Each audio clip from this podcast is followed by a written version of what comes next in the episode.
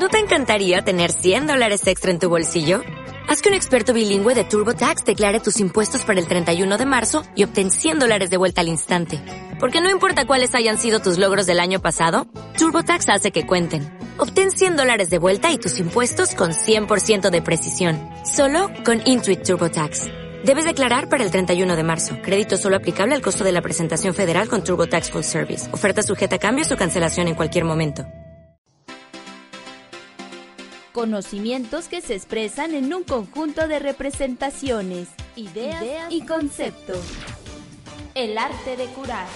Cuerpo, mente, y emociones. Buscando el bienestar del ser humano con un enfoque integral. El arte, De curar.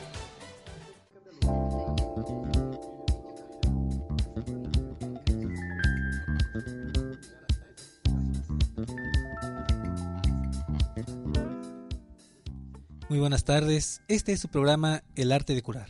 Mi nombre es Alejandro Carlos Gochis Nieves, especialista en medicina tradicional china y practicante de las medicinas complementarias. Saludo en esta tarde hermosa a mi productora Eni Herrera. Hola doctor, ¿qué tal? Muy buena tarde. Buena tarde a todas las personas que ya nos están sintonizando a través del 107.5 y Zúcar FM. De verdad agradeciendo el favor de su atención y la invitación a que se queden con nosotros a lo largo de esta hora.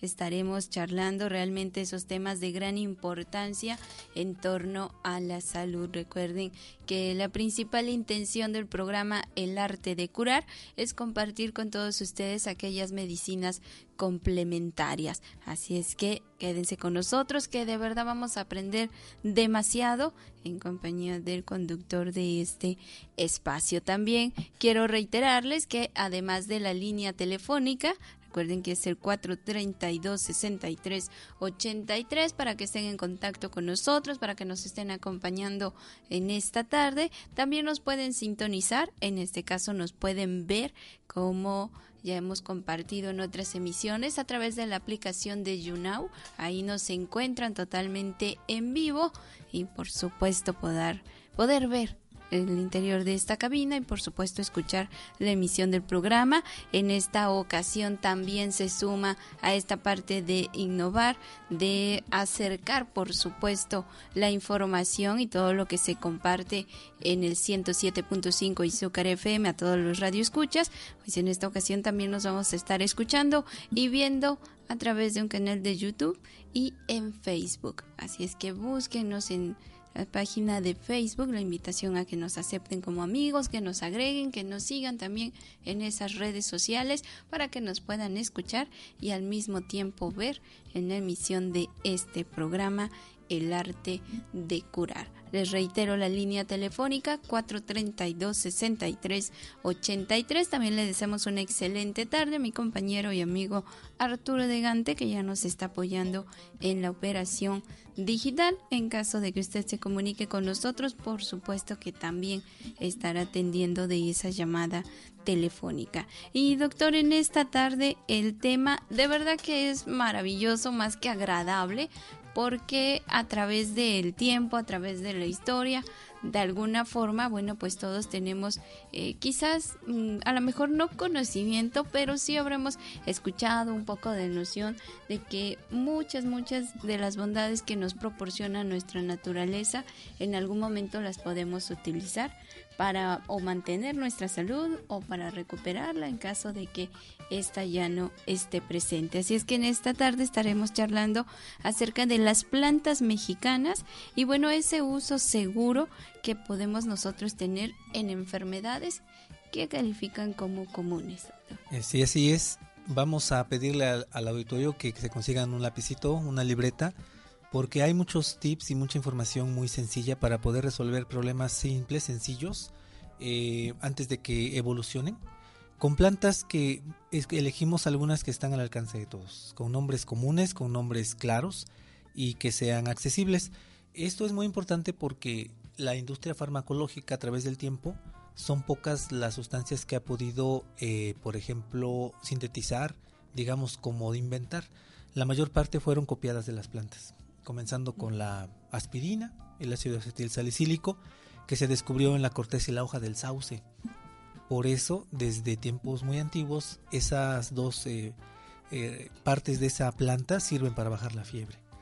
Eh, y así como eso, productos contra el cáncer, productos ah, analgésicos, antibióticos, siempre fueron primero descubiertos en plantas y luego copiados en la industria farmacológica. Lo que no se puede copiar es la forma en que esos compuestos están acompañados de otros que producen un efecto integral en la persona, en el ser que los recibe. Por eso un, eh, eh, una sustancia sintética no tiene el mismo efecto y además tiene efectos secundarios. Y las plantas raramente lo tienen porque es una mezcla de muchos compuestos que por algo están ahí todos juntos, como para hacer un efecto más integral y menos dañino.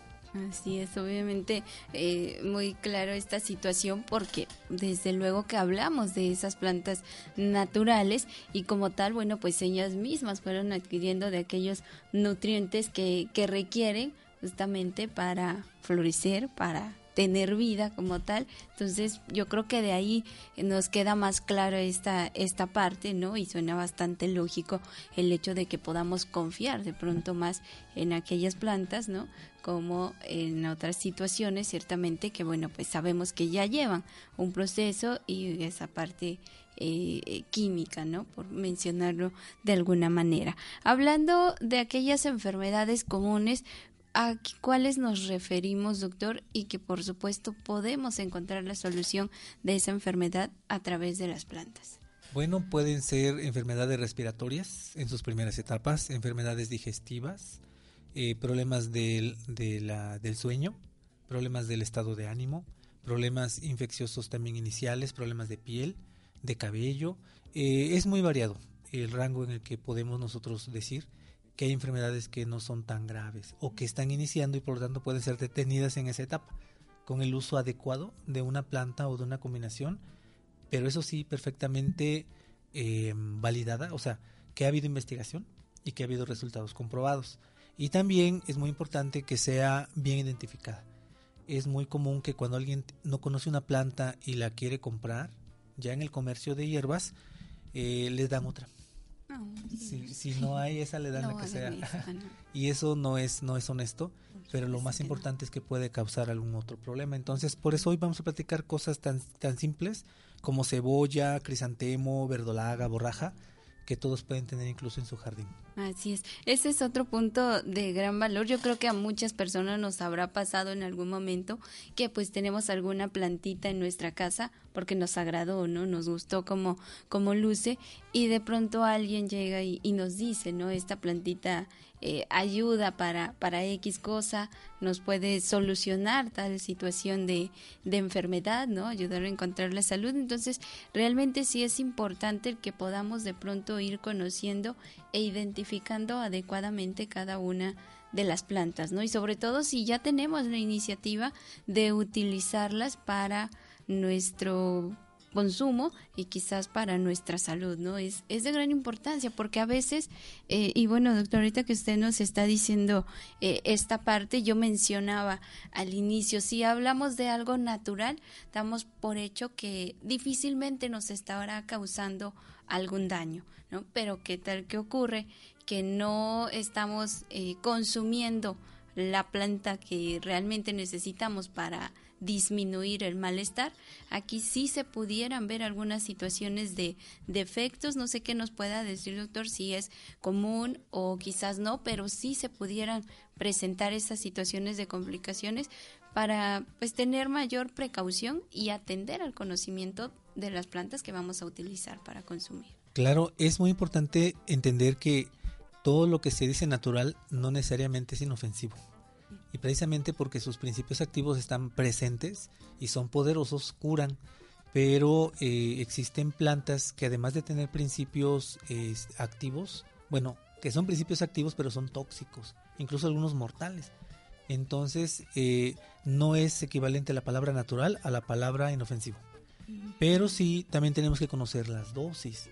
Eh, vamos, hoy no vamos a platicar una planta que se llama milenrama porque esa crece en la sierra, en las sierras frías pero esa, esa plantita, con la, con la cantidad que se puede tomar en dos dedos, puede tener una hemorragia casi a cualquier nivel.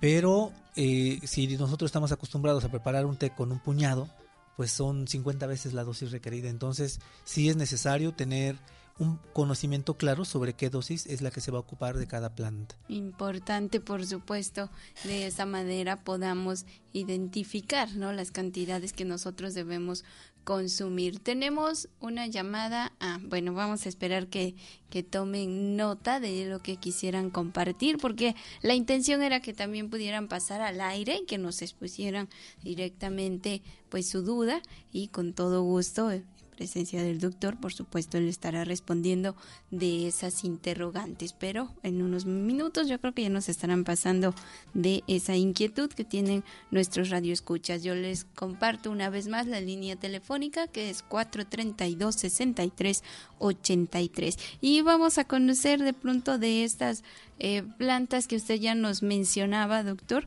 y bueno, ir identificando cada una de ellas, ¿no? Por ejemplo, la borraja, la borraja es una planta que crece muy fácilmente en los jardines, no es muy común eh, en nuestra región, pero de Atlisco hacia el norte sí.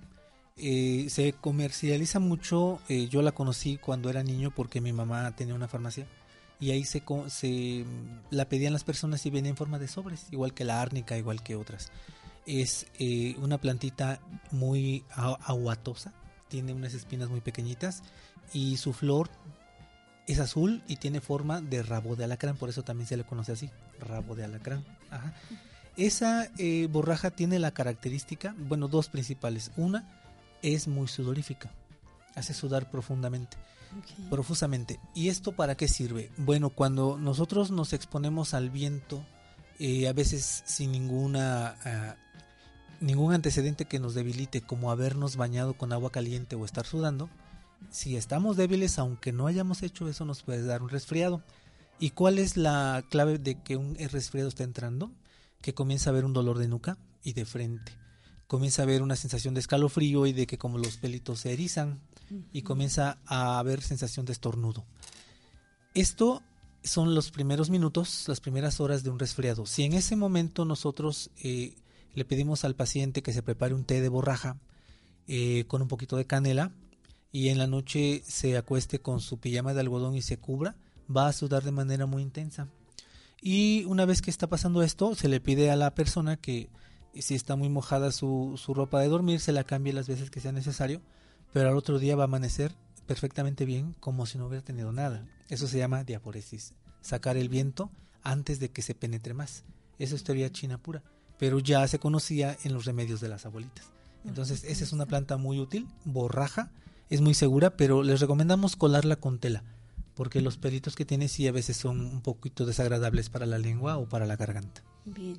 Interesante el consejo de la forma en cómo podemos eh, pues consumir en un momento todos los beneficios y las propiedades que nos comparte la borraja y nos queda totalmente claro que es para salir totalmente librados de un resfriado. También está en la lista de aquellas plantas mexicanas para compartir la cebolla que en sí a lo mejor enseguida nos hace pensar que es para consumo totalmente, ¿no? Para los alimentos. Lo acompañamos totalmente en los alimentos, entonces vamos a conocer de qué manera es que la cebolla nos puede ayudar en torno a nuestra salud, pero eso lo vamos a hacer al volver de nuestra siguiente pausa, vamos a nuestro corte y volvemos en su programa El arte de curar y por supuesto para responder las preguntas que ya tenemos aquí a través de las líneas telefónicas que están realizando. Vamos a nuestra pausa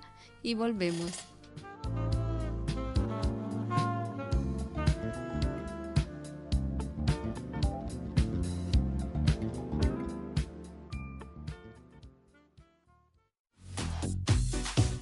Grandes instrucciones acumuladas a través de la historia. El arte de curar. Contáctanos al 432-6383. Encontremos las herramientas óptimas para la ausencia de la enfermedad. El, arte de curar.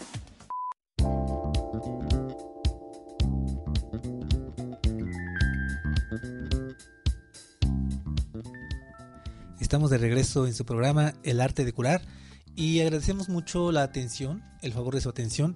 Y tenemos aquí dos preguntas del público. Una nos preguntan qué es útil para los triglicéridos y para la diarrea. Bueno, los triglicéridos es el resultado de un metabolismo dañado. Lo comentamos mucho la vez pasada que platicamos de la obesidad. Si alguien tiene los triglicéridos altos, es necesario que revise si está fallando en sus horarios de alimentación y qué cantidades está consumiendo de pan y de refresco. Para comenzar eso.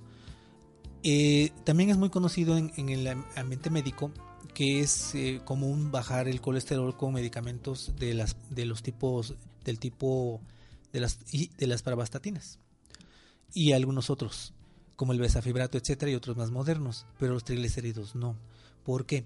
Porque esto necesita necesariamente que el paciente movilice sus músculos si el paciente no hace ejercicio el medicamento le funcionará medianamente o no le hará un efecto claro porque no se está cumpliendo con ese objetivo. Entonces, si usted tiene sus triglicéridos altos, por favor, hay que revisar cómo está su estilo de vida.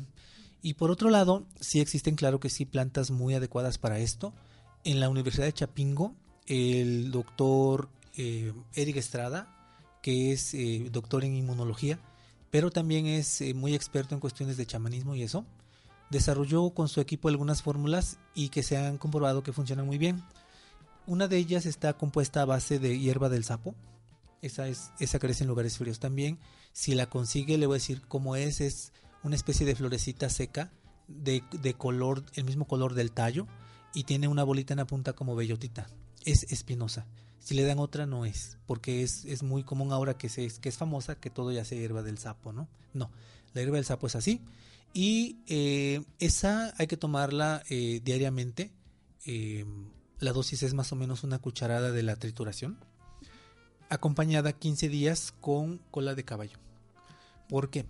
Eh, la cola de caballo no se puede tomar por más tiempo porque puede dañar la absorción de la vitamina B12 y puede dar otros problemas con el tiempo porque el cuerpo necesita mucho la absorción de esa vitamina. Pero se necesita un diurético porque la hierba del sapo remueve las capas de grasa que están pegadas a las arterias.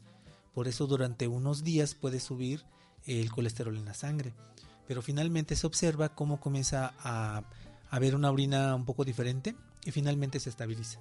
Pero volvemos a lo mismo, no es conveniente estar usando remedios o medicamentos cuando nosotros podemos prevenir esta situación. Si estamos cambiando los hábitos, claro que sí nos ayudamos con esto y nos resulta muy bien. Está comprobado. Pero em, con esa, con esa eh, condición de que no tratar de tapar el sol con un dedo. Eso es importante. La diarrea es una situación eh, bastante común, pero tiene también sus extremos. Si la diarrea es muy profusa, puede causar una deshidratación severa y sobre todo si es en niños.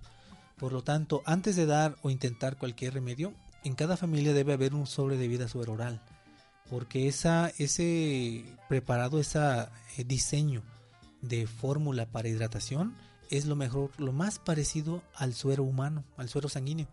Entonces cuando entra al estómago, al sistema digestivo, penetra la sangre inmediatamente y en, cuestión de minutos comienza a hidratar a la persona. Eso es lo primero. Y ya de ahí en adelante buscar ayuda hospitalaria o lo que sea, pero ya ese paciente no se va a morir en el camino. Ajá. Por lo tanto, debemos dejar en claro que la diarrea no es una enfermedad como tal, es una, una situación que la mayor parte de las veces si la dejamos evolucionar solita se detiene sola. Se llama autolimitación. Por lo tanto, eh, ya dijimos lo grave es que se deshidrate y sobre todo los niños pequeños. Entonces es muy eh, contraproducente tomar pastillitas de esas que venden en la farmacia de, conocidos de todos que detienen la diarrea, porque la detienen, digamos, eh, entre comillas, paralizando el intestino para que no se mueva y entonces ya no se absorbe, ya no se secreta agua, ya no se mueve y parece que ya no está la diarrea. Pero es más o menos como si nosotros quisiéramos ponerle un tapón al escape de un coche. O sea, ya no se va a ver el humo, pero ¿qué va a pasar ahí, no? Un desastre. Entonces, no, la diarrea no se debe detener. Pero cuando ya estamos hidratándonos y ya estamos en, en, buena evolución, sí podemos intentar disminuirla y con el tiempo sí que se detenga más rápido. Por ejemplo, con hoja de guayabo. La hoja de guayabo seca es una muy buena herramienta para ayudar en estos casos. Pero cuidado, también puede deberse una diarrea infecciosa, ya sea de virus o bacterias. Si es de virus va a ser de tipo fría, o sea, aguada, sin olor y muy, muy este, abundante. Si es de tipo caliente, será con dolor cólico fuerte, fiebre posiblemente, y de un aspecto em, pastoso y muy fétido. Y en estos dos casos, en el primero no se necesita nada, esperar a que el virus se vaya, hidratar mucho, por ejemplo, en el caso del rotavirus. Y en el segundo sí se necesita muchas veces un antibiótico. Por lo tanto, no es conveniente este, tratar de, tener una diarrea cuando no sabemos bien de qué origen es. Pero si vemos que no es, eh, eh, no hay fiebre, que la, intensidad no es tan intensa y además eh, ya se está hidratando, esa es una buena opción. La hoja de guayabo. Bien, entonces podemos decir que respecto a la situación de diarrea, basta con que nos mantengamos hidratados, ¿no? Recuperar, por supuesto, el líquido que pues a través de ese malestar hemos ido perdiendo y bastante importante el saber que pues ciertamente son de esas reacciones, seguramente de algo que necesita deshacerse nuestro organismo, ¿no? Para que pues se recupere, de manera automática el cuerpo está hecho para eso, precisamente. Nos pregunta también alguien del público que cómo puede ayudar la acupuntura en la columna. Bueno, habría que ver qué, qué tipo de problema es. Lo más común es que haya dolor y el dolor eh, en muchas ocasiones es muy vago. Por eso se le llama, en el caso de un dolor lumbar, lumbalgia. En el caso de un dolor cervical, pues cervicalgia, pero eso no es una enfermedad, es una condición. ¿Y cuál es la causa en general? Una postura inadecuada o unos hábitos muy desastrosos para levantar cosas del suelo o una, un trabajo muy pesado de ese tipo. Por lo tanto, eh, lo que la acupuntura hace en, este, en esta primera, eh, digamos, etapa del problema es romper el ciclo vicioso que se genera porque cuando nos duele algo ponemos más dura la zona. Entonces, si nos duele la espalda baja, la vamos a poner tiesa para que no nos duele y nos va a doler más. Se genera un espasmo. La acupuntura eh, aplicada en los puntos precisamente que están cerca de esa zona rompe el espasmo. Produce unas sustancias eh, que son naturalmente analgésicas, pero también evita la llegada de, de células sanguíneas que provocan más inflamación y infinidad de otros efectos que finalmente restablecen esa zona en su estado natural. Eh, en, esa etapa. Segunda, si ya hay una lesión de, de, alguna vértebra o de los discos intervertebrales, lo que la acupuntura hace en, una primera instancia es eh, disminuir la cantidad de tensión que están recibiendo esos músculos y esos ligamentos. Y esa es la causa eh, por la cual en muchas ocasiones la siguiente tomografía, la siguiente placa, ya se puede observar un espacio mucho mejor en esos discos aplastados. Eh, existen otros procedimientos cuando ya hay una lesión más grave, cuando hay una fibrosis de ligamentos o músculos, liberarlos directamente. Hay técnicas muy precisas para eso con una técnica que se llama acutomo. Y se evita el paciente que lo operen. Esto es importante porque las operaciones en esa zona producen más fibrosis y más dolor. Entonces a veces es un ciclo vicioso que no se acaba. Y en una eh, tercera instancia la aplicación de ozono en puntos de acupuntura o en algunos casos en el disco intervertebral resuelve problemas que, han, que están originando ya una cosa que se llama compresión radicular, que ya va a dar problemas a los nervios de las piernas, eh, con sensaciones extrañas o pérdida de la, de la fuerza o de la movilidad, pero esos ya son otros como planos más profundos de daño. Por lo tanto, eh, todos, en todos esos aspectos puede ayudar la acupuntura y las diversas técnicas que actualmente tiene la medicina china para ello. Bien, importante también.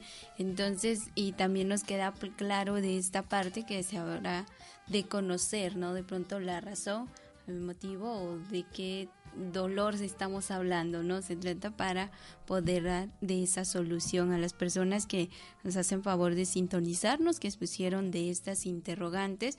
Les recuerdo que, bueno, pues se sigan eh, quedando con nosotros. al final o más adelante vamos a estar compartiendo los medios en que ustedes pueden contactar al doctor. Por supuesto que lo vamos a estar mencionando, así es que la invitación a que sigan con nosotros y también cabe perfectamente el mencionar de la repetición del programa El arte de curar. Se está pasando una emisión más de este programa cada día lunes. Justamente ustedes lo pueden escuchar a través de esta frecuencia del 107.5, las 11 del día. Es ahora ustedes pueden escuchar la repetición y bueno, pues ahí también seguir eh, conociendo nuevamente de cada uno de los temas que nosotros vamos mencionando y de gran importancia porque también ya habíamos compartido en algún otro momento de qué forma podemos nosotros cuidar nuestra columna, ¿no? Hablábamos precisamente de la higiene, de, columna. de columna, así es, y aprendíamos que bueno, no debemos de, de forzarla, que debemos de sentarnos correctamente, que hay una forma para agacharnos a, a levantar las cosas que, que se nos caen y sobre todo una más en específico si lo que nosotros vamos a cargar es pesado, ¿no? Entonces, la invitación de verdad a que sigan constantemente las emisiones del programa El arte de curar. Y bueno, ahora sí, continuando con nuestro tema, nos quedábamos en conocer aquellas bondades que cuenta la cebolla para la salud. Bueno, la cebolla tiene muchos usos. Es una, una planta, un tubérculo, un, bueno, un bulbo bastante eh, benéfico a la salud. Pero hoy vamos a platicar uno que no es muy conocido y que a mí me gusta mucho, que puede resolver cosas eh, muy importantes en, a nivel de los ligamentos y tendones.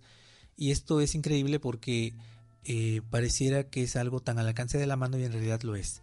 Un ligamento se puede dañar en un esguince, que es, no es otra cosa que cuando se estira demasiado más allá de su capacidad natural.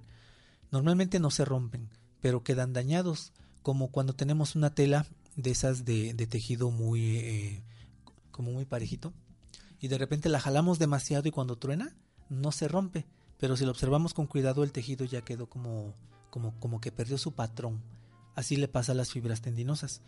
Entonces, eso se llama esguince y si no tenemos un reposo adecuado de varios días, el dolor es posible que se vaya con mucha dificultad. Entonces, en este caso, se puede usar la cebolla de la siguiente manera. Hay que conseguir un poquito de vaselina, eh, puede ser sólida o líquida, y se pone a, baño María. Una vez que ya está eh, caliente y derretida a baño María, se le deja, se le ponen ahí algunas rodajas de cebolla. Se dice que de preferencia morada, pero yo estoy, eh, soy testigo que funciona bien cualquiera de ellas. Y se permite que durante unos tres cuartos de hora esa cebolla se caliente en la vaselina. Una vez que termina ese proceso, se cuela y se deposita en un, en un recipiente donde se va a quedar. Y de esa vaselina con cebolla se va a aplicar la persona eh, sobre el ligamento lastimado o sobre la articulación lastimada, porque por ejemplo en el tobillo se lastima un ligamento pero duele toda la articulación. Entonces se aplica en esa zona, de preferencia se dice que tibio, pero yo creo que no es indispensable. Se aplica así a temperatura ambiente y todos los días se hace un masaje un poquito intenso para saber que estamos en la zona adecuada y eso con el paso de los días recupera los tendones y los ligamentos lastimados. Bueno, ahí está el maravilloso uso que podemos eh, hacer de la cebolla y bueno, los beneficios que nos proporciona. Nos vamos a nuestra siguiente pausa y regresamos en el arte de curar. ¿Escuchas? El arte de curar. Fortaleciendo relaciones interculturales. ¿Escuchas? El arte de curar fortaleciendo relaciones interculturales.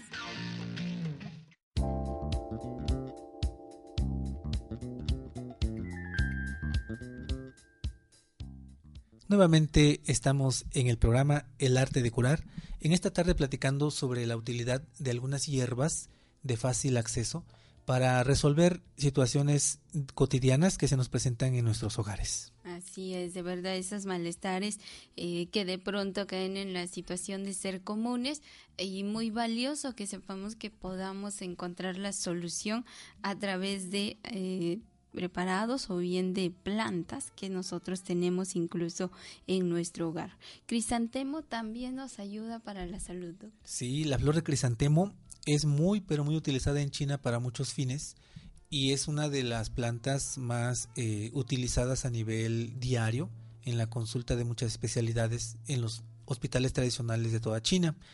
Eh, esta, digamos, también se utiliza como un té, como algo eh, popular. Después de la comida los chinos no toman helado y eso, al contrario, toman una bebida caliente, entre ellas el té de crisantemo. La utilidad de este es sobre todo para personas que están pasando por situaciones de mucho enojo. O sea, quien está muy estresado, pero además muy enojado, eh, puede tener unas señales que nos indican que ya su nivel de tolerancia al, a ese movimiento violento de la energía en el interior cuando nos enojamos eh, está llegando a un límite. De hecho, cuando ya estamos enojones o irritables, ya nos saturamos, o sea, ya estamos saturados. Y cada vez que ocurre un estímulo extra de enojo, la energía se mueve de manera violenta, de eh, o sea, asciende y da problemas en la cabeza. Y uno de los datos que, que da es ojos rojos. Entonces, cuando la persona se enoja y se le ponen los ojos rojos, normalmente también se le pone la cara roja, a veces la boca amarga, etcétera, dolor de cabeza. El crisantemo sirve para moderar ese movimiento, pero no nada más moderar. Si la persona, además de ojos rojos, se le pone la cara caliente, quiere decir que ya hay calor, eso ya es más grave. El calor que asciende a la cabeza de manera violenta puede producir un, una cosa ah, que se conoce como evento vascular cerebral, eh, cuando la persona sobre todo ya es hipertensa. Todo eso, en palabras chinas, se dice calor. Entonces el crisantemo es una planta fresca, fría, pero más bien templada, que combate eso. Entonces se acostumbra mucho eh, cuando hay un problema ocular derivado de eso, por ejemplo, incluso hasta este, vista borrosa, eh, glaucoma, etcétera. Quiere decir que está pasando lo que ya dijimos, se puede combinar con hoja del árbol de la mora, la morera. Esa, ese árbol que ya casi no hay por aquí en las huertas había, yo lo conseguí precisamente para usarlo en las fórmulas. Este, esa combinación, decimos en, medicina china, enfría el hígado, enfría la energía y tranquiliza la circulación de la energía en la cabeza. Entonces nos protege de que nos vayan a pasar esas cosas. La mora y el crisantemo. Tomados en té, el crisantemo una cucharadita, la hoja de mora un, un sexto de la hoja, con eso basta y nos va a permitir fluir más adecuadamente en la vida. Hay otras hierbas que en este caso se necesitarían, las vamos a ver más adelante, pero cuando ustedes tengan su ramo de 10 de mayo o del arreglo que les regaló la pareja, guarden el crisantemo seco, les puede servir. Así es, doctor. Una pregunta. Eh, ¿Es de pronto entonces eh, califica quizás incluso como una situación común ese sabor amargo que se siente en la, en la boca después de una situación de enojo. Bueno, había escuchado que justamente cuando se tiene ese, ese saborcito, dice, es que ya hay algo eh, dañado en, en tu hígado, ¿no? Tal cual, con esto que usted nos está compartiendo, o sea, sí se refiere directamente a que ya existe el mal o pudiese calificar como esas reacciones que, sabemos tienen de pronto nuestro cuerpo, bueno, pues a algo que lo estamos sometiendo. Eh, no es un daño físico del hígado, o sea, lo que se llamaría un daño hepatocelular no lo es, pero la función energética muy delicada que el hígado tiene sí ya está fallando. Entonces, dos son las claves, que estamos enojones y que la energía se mueve de manera violenta. Y uno de los datos de esto es precisamente la boca amarga. Entonces el pueblo, eh, nuestros antepasados, sabían perfectamente que algo ahí no andaba bien. Entonces el hígado no tiene cirrosis o algo así, pero para allá puede ir, después de muchos años de vivir en esa forma. Sin embargo, si boca amarga, hay que ponerse a ver qué nos está pasando porque no, no es algo normal. Sí, es bueno, ahí está, prestar atención y también lo mencionábamos en aquella ocasión que hablábamos de esa relación de las emociones con malestares y decíamos, bueno, hay que bajarle dos que tres rayitas a, a ese mal humor, ¿no? A ese enojo constante seguramente y aprender, aprender a dominar nuestras emociones de alguna manera porque desafortunadamente pues quienes terminamos perjudicados somos uno mismo, ¿no? Quienes están permitiendo que rebasen de un límite de nuestras emociones. La verdolaga que también se antoja de pronto en los guisos, pero nos ayuda en la salud. Un guiso de cerdo con verdolaga es delicioso. y no es casualidad que se que esa combinación se haga porque el cerdo se conocía anteriormente como algo dañino, dañoso, no, en realidad no lo es, pero eh, el mezclarlo con verdolaga le bajaba mucho lo que supuestamente era de toxicidad o algo así. Porque la verdolaga sirve para detener procesos ya un poquito más graves, intestinales, por ejemplo. ¿Dónde hay que usar verdolaga? Hace rato nos preguntaban de la diarrea. Hay diarreas que se presentan con moco. Cuando hay moco en la diarrea, eh, hay que ponerse listo, o sea, ¿qué está pasando ahí? Si es una diarrea caliente con moco, eso se llama disentería y es una cosa de urgencia hay que buscar ayuda. Pero en lo que se busca ayuda o se observa, hay que tomar té de verdolaga y eso va a hacer un efecto eh, regulador en la mucosa del colon que va no va a permitir que los que los eh, microbios sigan haciendo el mismo daño. O sea, a eso podemos concluir porque dando verdolaga le quitamos esa característica de disentería a la diarrea. Eh, yo quiero insistir, no va a ser una, una situación curativa, pero hay que poner muy mucha atención en esto. Si alguien está recibiendo ya su tratamiento antibiótico, de todos modos ocurren horas o días en que no se resuelven los síntomas. Y si agregamos una fórmula herbal o una hierba, es mucho más rápida la recuperación y no ponemos en peligro nada, ni tampoco interfiere con el antibiótico, por, como un ejemplo. Entonces, por esto, la verdolaga aquí no sería muy útil para cuando alguien está evacuando moco. Entonces hay que hacer el diagnóstico, qué tipo de diarrea es, cuál, qué tipo de problema, pero ya nos puede estar ayudando a avanzar en el tratamiento y en la resolución esta pequeña hierbita, muy abundante en este tiempo de lluvia. Sí, es real. Así es que bueno, pues aprovechar de la verdolaga para esos malestares, en particular en nuestro estómago. Y bueno, pues hablando de la diarrea, que es un ejemplo que nos proporcionó el doctor. El pelo de lote también, bueno, por acá demasiado elote para que vayan reservando y conozcamos en qué nos van a estar ayudando. El pelo de lote es una de las plantas que se conocen que sirve para los problemas renales, igual que la, la, cola de caballo, la doradilla, etcétera, ¿no? Pero cada una de ellas tiene una función. El pelo de lote sobre todo sirve para desinflamar el recubrimiento interno de las vías urinarias, o sea, de la vejiga, del uretero, de la uretra. Por eso es eh, el efecto cuando hay un ardor que se llama disuria o conocido como mal de orín, en pocos minutos lo detiene. Y no nada más quita el dolor, o sea, yo estaba, o sea, estoy seguro que es analgésico porque de todos es el que más efecto tiene de eso, quitar el dolor. Pero ah, platicando con, con, los maestros de precisamente de medicina china y muchos compañeros, pues sí, de diferentes experiencias y estudios químicos, fitoquímicos, se desprende que también desinflama. Por lo tanto, las dos funciones son importantes porque hay inflamaciones de la vejiga, por ejemplo, se llama cistitis, que puede llegar a provocar sangrados así como alarmantes. Entonces, el pelo de lote junto con otras hierbas detienen eso de manera así como que increíble. En lo que hacemos un estudio extra o vemos si es infeccioso o lo que sea. Pero esta hierbita, que está al alcance de todos, tiene una seguridad enorme. O sea, es muy difícil que alguien se intoxique tomando esto. De hecho, no es tóxica por ese lado. Y me llama mucho la atención y me divierte que las personas que toman esto comienzan a orinar anaranjado. Y se parece mucho a las pastillas que se toman para el dolor urinario, que es la fenazopiridina. Contenerlo. Por ahí algo hay. Pero la fenazopiridina, si la tomamos y nos exponemos al sol, nos puede dar una, una reacción alérgica en la piel. Y el pelo de lote no. Y además es mucho más barato. Y hay otro detalle. El pelo de lote hay evidencias, eh, digamos, la observación de los compañeros que trabajamos la medicina china y de nuestros mismos familiares nos ha este, indicado que posiblemente sirve como un fortalecedor de la energía profunda. Entonces, las personas que acostumbran tomar pelo de lote de manera cotidiana se nota que envejecen menos rápido y que sus funciones orgánicas y, y psíquicas están como en un muy buen nivel.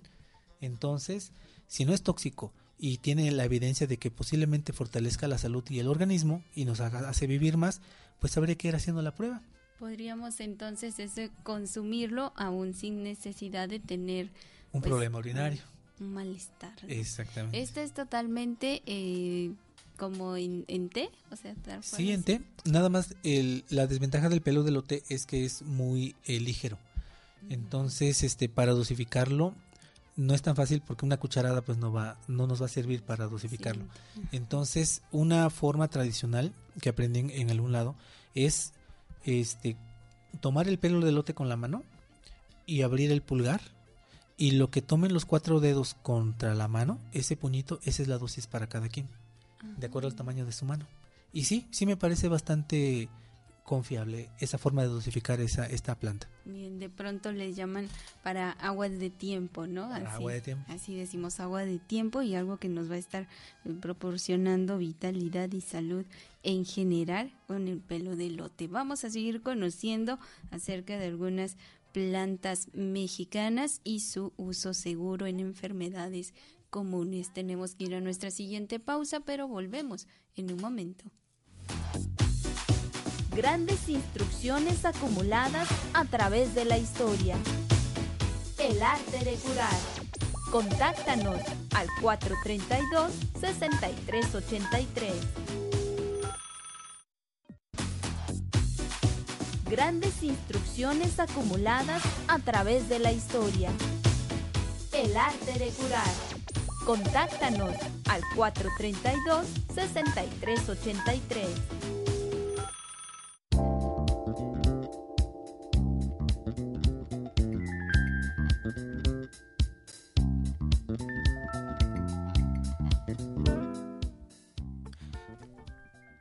Estamos de regreso en el arte de curar, platicando en esta tarde en el uso seguro de algunas plantas mexicanas para enfermedades sencillas que pueden presentarse en el hogar.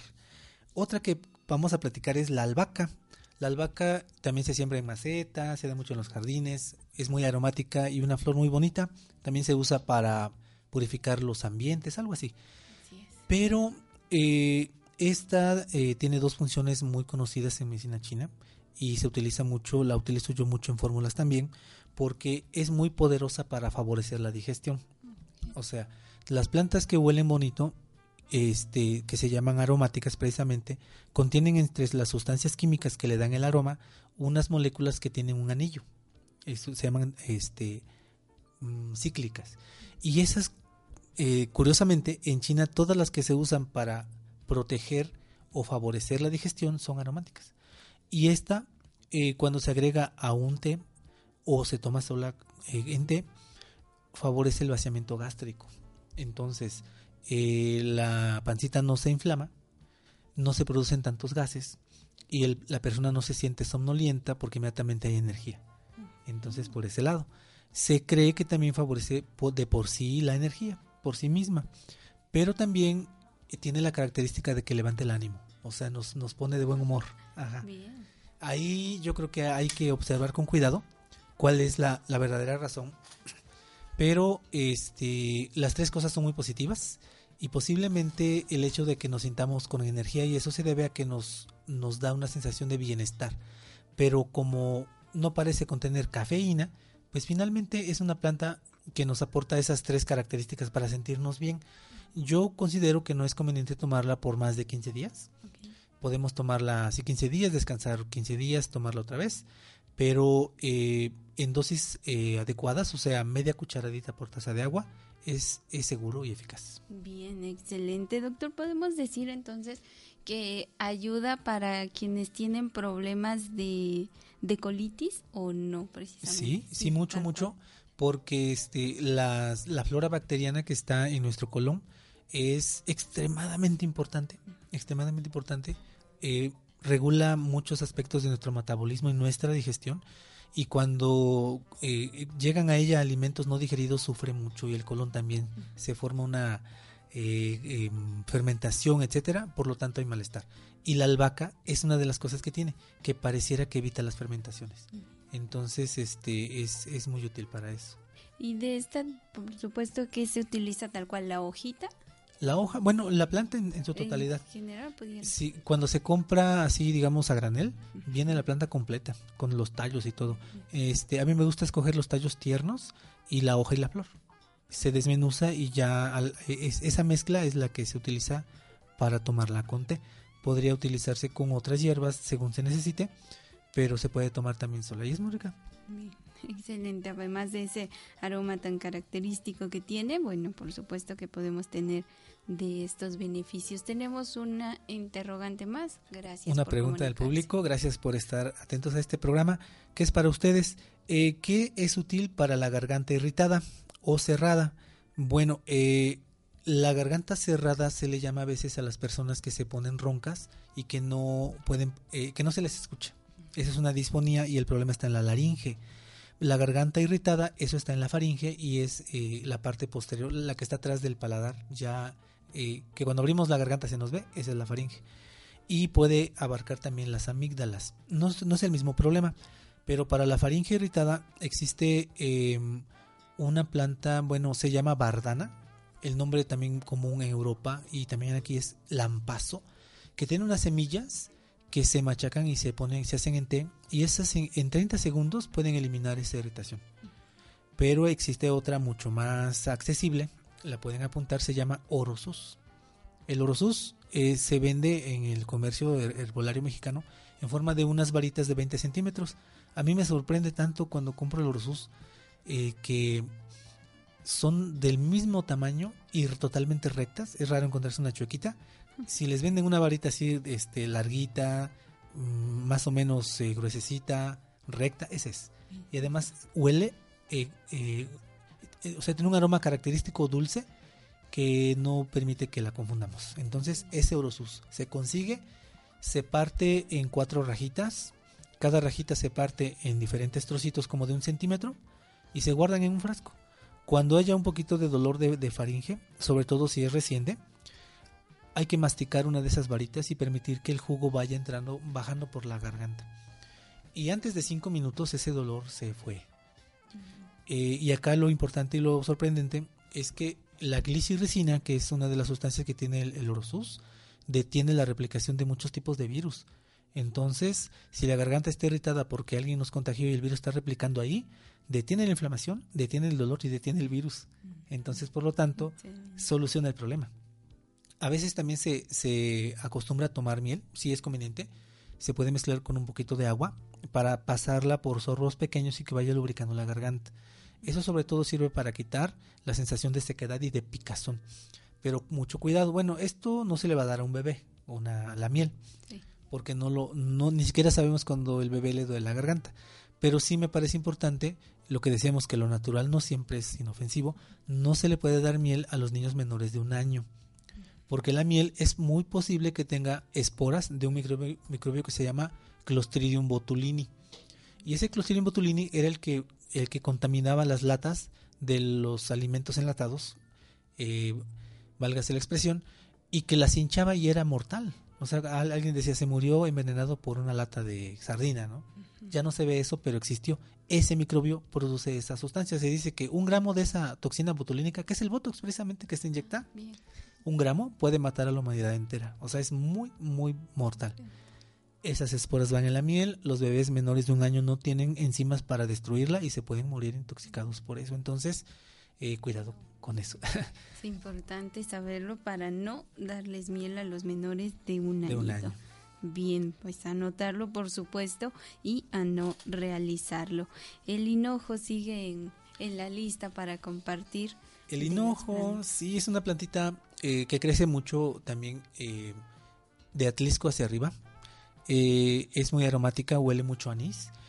con ella hay que tener cuidado si se consigue fresca porque el contacto con la piel puede dar un poco de, de irritación, alguna especie de reacción alérgica. No tan grave, pero molesta. este es una, plantita de naturaleza caliente que nos va a servir mucho también para favorecer la digestión, pero es muy útil en niños. Este sí es útil en niños. Por lo tanto, si el bebé se inflama en la pancita, tiene muchos gases, eructa mucho, etcétera, eh, era tradicional de las abuelitas utilizar esta plantita. Es muy eh, un sabor muy agradable. Después de la comida cae muy bien. Si se toma tibio, va a tener todos los efectos del albahaca y, curiosamente también sirve para los niños hiperactivos. Y yo me imagino que no solo para los niños, también las personas hiperactivas al contacto con el hinojo se sienten más tranquilas. La albahaca nos pone de buen humor. El hinojo nos tranquiliza, pero no nos seda ni nos baja la, en la pila, simplemente nos, nos relaja. Bien, me imagino algo así como situación de regular, ¿no? De esa Exactamente, regula el estado de ánimo. Perfecto. Y hay algo que nosotros consumimos y desechamos una parte de esas frutas y que en estos momentos estoy viendo que nos pudiera ayudar. Me refiero a la cáscara de mandarina y de naranja amarga. Se va eh, directamente a la basura. Se va a la basura y, sí, eso no es un tesoro enorme. Este en China es algo muy muy utilizado este, y cuando yo regresé, bueno, que fui a estudiar todo eso, comencé a, colectar cada año infinidad de plantas que son de temporada o de estas situaciones, de estos recursos que cuando se acaba, donde lo conseguimos. Eh, Es importante saber que la naranja y la mandarina que existen en el comercio sí son útiles también, pero tienen cera. O sea, ya en alguna parte de la producción le ponen cera para que brille y lo único que hace es echar a perder la fruta y la cáscara. Por lo tanto, hay que, hay que estar seguros de que no la tiene. Lo mejor es conseguir estas frutas en los árboles que todavía tenemos aquí en nuestra comunidad, que sí hay. Eh, la, la, cáscara de mandarina, sobre todo la tangerina, la que es de un color naranja intenso, es la mejor, pero la que tenemos aquí también sirve para regular la forma en que la energía se mueve en el cuerpo. ¿Qué es eso? La energía en el cuerpo, en el sistema respiratorio, tiene que ir hacia abajo, en el digestivo hacia abajo. El sistema energético del hígado tiene que hacer que todo fluya. Cuando algo se atora, se va a mover al revés. Entonces, cuando alguien tiene eructos, hipo, náusea, vómito, la energía está moviéndose al revés. Cuando alguien tiene tos, tiene, eh, eh, digamos, tos en accesos, la energía está moviéndose al revés. Por lo tanto, en las fórmulas que se usan para tratar esas cosas, se usa cáscara de mandarina. Si el problema es un poquito más intenso, por ejemplo, eh, lo que decíamos del hígado, que hay calor, eso, se usa cáscara de naranja amarga. Y no es algo muy extraño. En las huertas de nuestros barrios todavía hay naranja amarga, nadie se la come, porque la, la cáscara es muy, este, eh, es eh, incómodo que toque nuestra piel, nuestros labios, porque nos eh, deja una sensación extraña, pero esa hay que, hay que rebanar la cáscara, picarla en pedazos pequeños y guardarla seca, porque se puede usar así en cualquier momento que se necesite y no se echa a perder a través de los años. Es muy segura y además es deliciosa, o sea, los tés que llevan estas, estos ingredientes saben muy rico para que nos ayude, por supuesto, a tener ese correcto movimiento de la energía en nuestro organismo. Y concluimos con jengibre fresco. Desafortunadamente estamos llegando al final del programa, así es que pues conozcamos en qué nos ayuda. Bueno, jengibre fresco ya se puede eh, conseguir fácilmente en el mercado en algunos este super ahí donde tienen las charolitas de las verduras. Es una es una raíz es un más bien un rizoma que se parece a la raíz del carrizo para si alguien no lo ha visto. Eh, tiene un aroma muy particular huele como a limón también y su característica eh, así como que importante es que favorece de una manera más poderosa el movimiento adecuado en la energía del sistema digestivo. Entonces puede tener un vómito en un 2x3 puede eh, tomado constantemente detiene la los eructos y hace que el, el tránsito intestinal, que el vaciamiento gástrico sea más rápido, favorece la producción de energía eh, a través de a partir de los alimentos. Y tiene otro uso también que sirve como la borraja, al inicio de un resfriado también lo elimina. Eh, ¿Por qué? Porque su sabor es picante y el picante, eh, digamos en extremo, nos hace sudar. El jengibre no nos hace sudar, pero sí elimina esa energía rápidamente y también desinflama en algunas ocasiones eh, no tenemos otra cosa a la mano, la garganta y las vías respiratorias. Bien, perfecto. Pues se nos acabó el tiempo desafortunadamente, así es que de esta forma llegamos al final de la emisión del arte de curar. Doctor, ¿en dónde lo pueden encontrar si nos proporciona los medios de contacto? Claro que sí, nosotros estamos en la calle Emilio, en la calle eh, Herculano Sánchez, entre Hidalgo y Guerrero, hay una privada que se llama Cipreses. Al fondo estamos nosotros para servirle. Y el teléfono para solicitar su cita es el 43 637 37. Es importante tenerlos en la agenda porque últimamente nos han llegado pacientes este así como sin que no los esperamos y eh, vienen de lejos, no no es de verdad ninguna molestia para nosotros, pero y es triste que nos enteramos que los vecinos nos dicen que llegaron cuando no estamos y eso sí es, es grave, ¿no? Entonces estamos para servirles de todo corazón en ese teléfono y en esa dirección. Excelente, por favor, importante que se pudieran comunicar o como siempre ya saben que atendemos de esas llamadas telefónicas que realicen aquí directamente en cabina y con gusto proporcionamos los datos de el doctor Alejandro Gochis que nos acompaña cada miércoles en el arte de curar. Muchísimas gracias doctor, que tenga un excelente miércoles. Muchas gracias igualmente, un saludo y un agradecimiento a Arturo Degante y a todo el equipo. Por supuesto, gracias a ustedes por escucharnos. Hasta el próximo miércoles a partir de las 4 en el arte de curar. profundos conocimientos sobre la salud y la enfermedad, raíces diferentes de pueblos indígenas, el arte de curar. Acompáñanos en nuestra próxima emisión donde la salud se encuentra con herramientas a integrar. ¿No te encantaría tener 100 dólares extra en tu bolsillo? Haz que un experto bilingüe de TurboTax declare tus impuestos para el 31 de marzo y obtén 100 dólares de vuelta al instante. Porque no importa cuáles hayan sido tus logros del año pasado, TurboTax hace que cuenten. Obtén 100 dólares de vuelta y tus impuestos con 100% de precisión. Solo con Intuit TurboTax. Debes declarar para el 31 de marzo. Crédito solo aplicable al costo de la presentación federal con TurboTax Full Service. Oferta sujeta a cambios o cancelación en cualquier momento.